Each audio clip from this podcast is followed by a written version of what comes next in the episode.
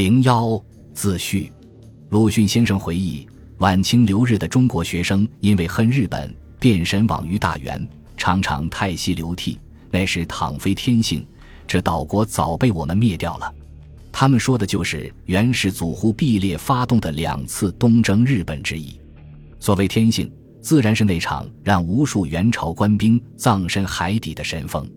说到忽必烈东征日本，有两个问题最能引起我的兴趣：第一，元朝未能征服日本，仅仅是因为天性从中作梗，或者说，无非是给天气改变历史这个冷冰冰的命题提供又一个注脚吗？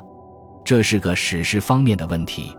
第二，现代中国的民族主义对元日之战怀有一种爱恨交织的复杂感情，爱它的原因也许很多。这是一次历史上不多见的大型对外战争，其对象绝非如今地图上踪迹全无的什么南蛮北狄，而是与中国有着千年恩怨纠葛的现代民族国家的前身。这场战争还是一次盛大的实力宣示。用鲁迅先生的话说，那是我们显得比较阔气的时代。舰队最后没于风涛，似乎又比垓下的西楚霸王更有理由将失败归结为天意，非战之罪也。恨他的原因却有些微妙，大概这仗打得虎头蛇尾，惨淡收场，不甚光彩；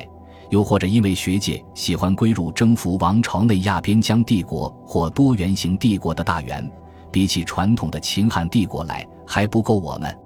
这是个评判方面的问题，思考归思考，困惑归困惑，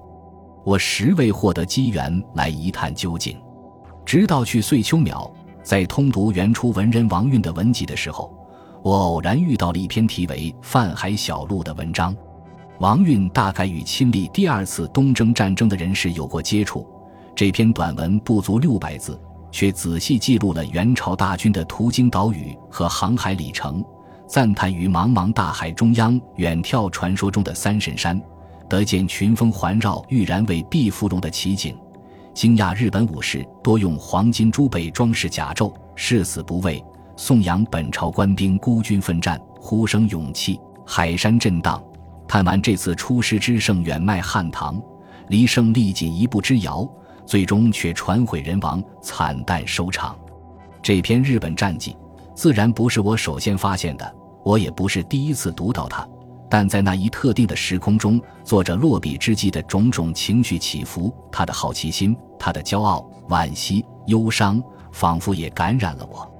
之后，我着手系统阅读相关的史料和论著，希望深入和全面地了解这两场奇特的战争，搜集和整理元日战争的原始资料，并加以研究。主要工作是由日本学者完成的。据说。这两场战争是日本近代以前最大规模的国土保卫战，成为日本国民津津乐道的话题，毫不奇怪。若非史料委实太少，我疑心以日本民族的热情，说不定能够将之发扬光大成敦煌学、吐鲁番学意义上的什么元寇学或蒙古袭来学之类。自十九世纪末迄今，日本出版了大量以元寇或蒙古袭来为题的学术论文和著作。这些论著又衍生出林林总总的通俗读物、小说、漫画和影视剧。遗憾的是，这些日文论著，国内仅有少数大学和公共图书馆入藏，普通读者不易寻觅。管见所及，日文论著中当然不乏一些学术价值很高的作品，不过，有的作者受皇国史观的影响，立论偏颇；有的详于考证，繁琐曲折。时代愈往后。参差不齐，泥沙俱下的情况也愈明显。许多晚近问世的作品，不论就史料或就史论言之，与池内宏等前辈学人的旧作相比，罕见超越之处，既未能适时吸收中国学者考定元日史事的最新成果，更不善于重新发掘和利用元朝一方的记载。这种现象，或许从一个侧面说明，元寇作为学术话题。在日本已经发展得过分成熟，今人只剩下斗定补缀的工作可做，否则只有绞尽脑汁在叙事和表现形式上翻出些花样。在众多日文作品中，山口修的《蒙古袭来》考证笃实，叙事小畅，我推荐给有兴趣且能够阅读日文的读者。国内关于元史、中日关系史和日本中世史的中文出版物和学位论文，多少也涉及元朝两次东征日本的历史。不过，这种略存梗概、面目相似的介绍，读起来总觉大不过瘾。拉溜丸先生的《忽必烈用兵日本》，以演绎小说笔调铺叙这段历史，嬉笑怒骂，虽然有欠严谨，还是提供了高丽和日本国内情势的不少细节，大鱼大侠，不能护眼。在为数不多的学术论著中，王启宗先生的系列论文对主要史料做了搜集，笔次和疑义。乌云高娃女士详细梳理了元朝与高丽的关系。王挺先生。